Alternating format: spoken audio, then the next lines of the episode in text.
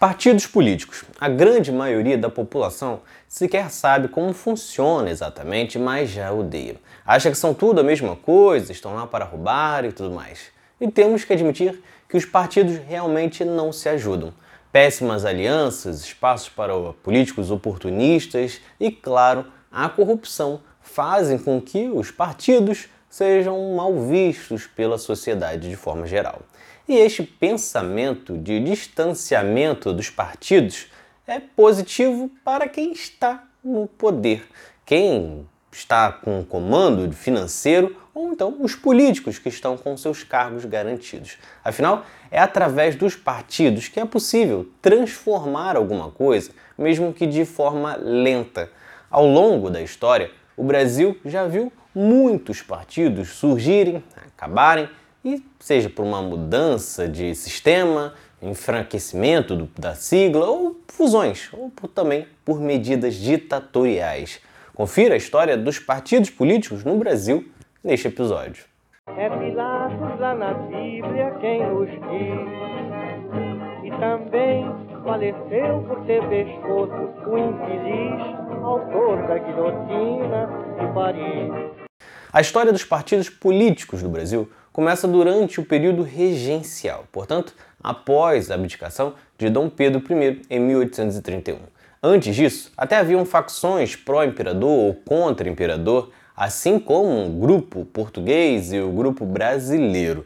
Quando éramos colônia, também existia o Partido Brasileiro, porém, tratava-se de um partido, de uma representação no governo português. Portanto, no Brasil, como um país, a construção dos partidos começa na década de 30 do século XIX, quando as facções acabaram se transformando em três partidos.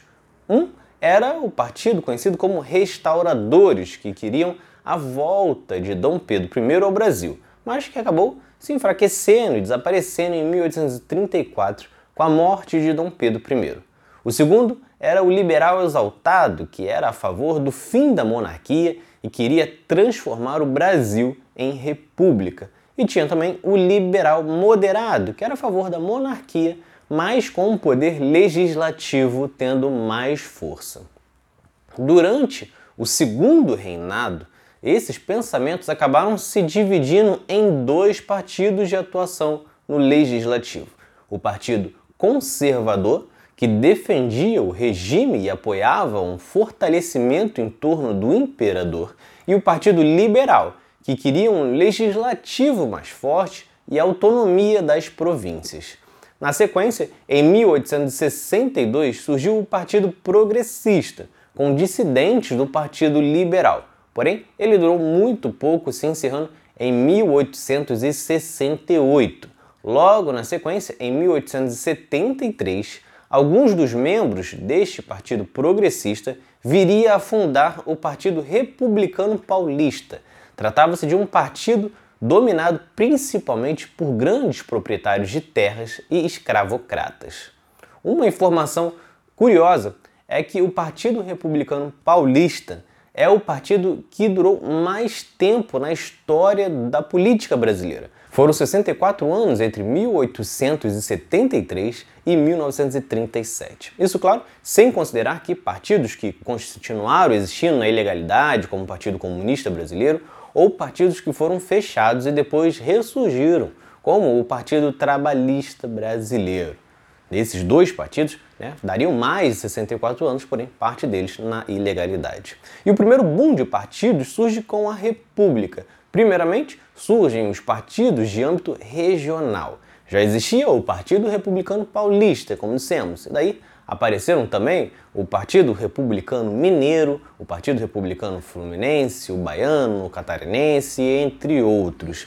A partir da década de 20, começam então a aparecer partidos contrários a essa República Velha, que era dominada pelos partidos republicanos paulista e mineiro, que tinham mais dinheiro e, consequentemente, mais poder.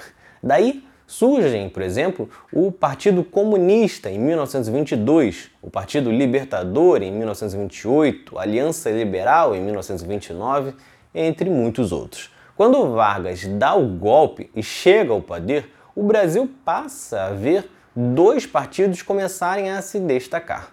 A Ação Integralista Brasileira, de extrema direita, criado em 1932 de olho nos passos de Hitler na Alemanha, e a Aliança Nacional Libertadora, ANL, de 1935, que tinha como objetivo combater o fascismo e o imperialismo, e entre os nomes tinha Luiz Carlos Prestes, que depois passaria para o Partido Comunista.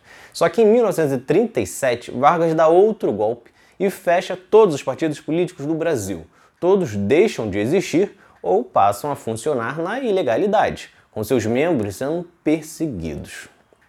Em 1945, Vargas então entrega o cargo e o Brasil volta a respirar ares de nova democracia e agora com novos partidos. Desta nova lista, tínhamos apenas o retorno do Partido Comunista, que acabou voltando a ser considerado ilegal logo em seguida, dois anos depois.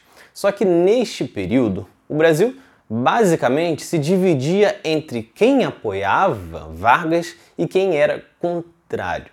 Entre os anti-Getúlio estava a União Democrática Nacional, um partido conservador e já com braços militares. Já a turma pró-Getúlio tinha o Partido Social Democrático, mais puxado para o conservadorismo, e o Partido Trabalhista Brasileiro, mais ligados aos operários e lideranças sindicais. Além desses, existiam muitos outros partidos né, de menor força, como o Democrata Cristão, o Republicano e muitos outros. Mas como todos sabem, a democracia neste período durou muito pouco. Em 1964 ocorre um novo golpe e todos os partidos são novamente fechados, passando a se resumir em apenas dois dentro da legalidade. De um lado estava a Arena, ligada aos militares que deram o golpe. Do outro estava o MDB, com uma oposição moderada. A história só mudaria em novembro de 1979, quando, em um dos processos para a reabertura da democracia no Brasil, foi aprovado o pluripartidarismo, como que já falamos aqui em outros episódios, qual foi a ideia desse surgimento. Com isso, o Partido dos Militares, a Arena, se transformou no PDS, o Partido Democrático Social. Já o MDB virou o PMDB, que agora já é MDB novamente. Dos representantes que eram oposição no Congresso, vimos surgir também o PTB, o PDT em 1981 e depois de fora tivemos PT, PCdoB, PSB, PSDB e uma lista extensa de siglas que hoje chegam a 33 partidos. Alguns à esquerda, outros à direita e uma grande maioria ali no centrão, que se aproveita exatamente do pouco interesse da população por política para sambar de todos os lados e conseguir uma boquinha em todos os governos e, na maioria das vezes, apenas prejudicar a governabilidade. Só que um detalhe importante é que nas últimas décadas ocorreram muitas fusões e também mudanças de nomes, especialmente de partidos que buscavam limpar a imagem ou então para não serem cobrados com, por causa de condutas do passado. É o caso, por exemplo, do Partido Democrático Social, que era o antigo Arena, portanto, o herdeiro dos militares no período da ditadura. Ele depois se dividiu entre Partido Progressista Reformador e Partido da Frente Liberal. O primeiro é o que hoje é o Partido Progressista de Ciro Nogueira e que de progressista só tem um nome. Já o PFL já vai para a segunda mudança de nome. O partido se transformou em Democratas em 2007. Só que agora o DEM vai se unir oficialmente ao PSL, se transformando em União Brasil. Mas foram muitas outras mudanças. O Podemos, por exemplo, era o Partido Trabalhista Nacional. O Partido Liberal, por exemplo, incorporou o PRONA, entre muitas outras fusões que ocorreram no período. Esse tempo ficou marcado também pelo surgimento de alguns partidos, como Unidade Popular, Rede, Partido Novo, Solidariedade, Partido Social Democrático e mais atrás temos também há 16 anos o PSOL. Alguns desses acrescentaram ao debate, mas outros estão apenas de olho nas distribuições de cargos, sem nenhum posicionamento. Por isso, é fundamental na hora de votar você avaliar este posicionamento do partido e o histórico de atuação. Definitivamente não são todos iguais. Mais do que escolher um presidente para 2022, é fundamental eleger representantes no Congresso compatíveis e firmes com as suas ideias. Por isso, ao longo do ano, você vai ver aqui no canal Outro Lado da História alguns partidos que ao menos se aproximam das ideias do outro lado da história. Porque é fundamental que você tenha, sim, um, dois ou três partidos de preferência, mas claro, sempre com a mente aberta para todos. Isso não trata-se de torcida, e sim de identificação, participação e até mesmo transformação. Por muitas das vezes, o teu partido vai tomar decisões erradas, fazer alianças desastrosas, mas política se constrói com debate e você precisa apresentar a sua voz nessas discussões. Então é isso. Se vocês gostaram, curtam, se inscrevam e assistam os próximos vídeos do outro lado da história. Valeu!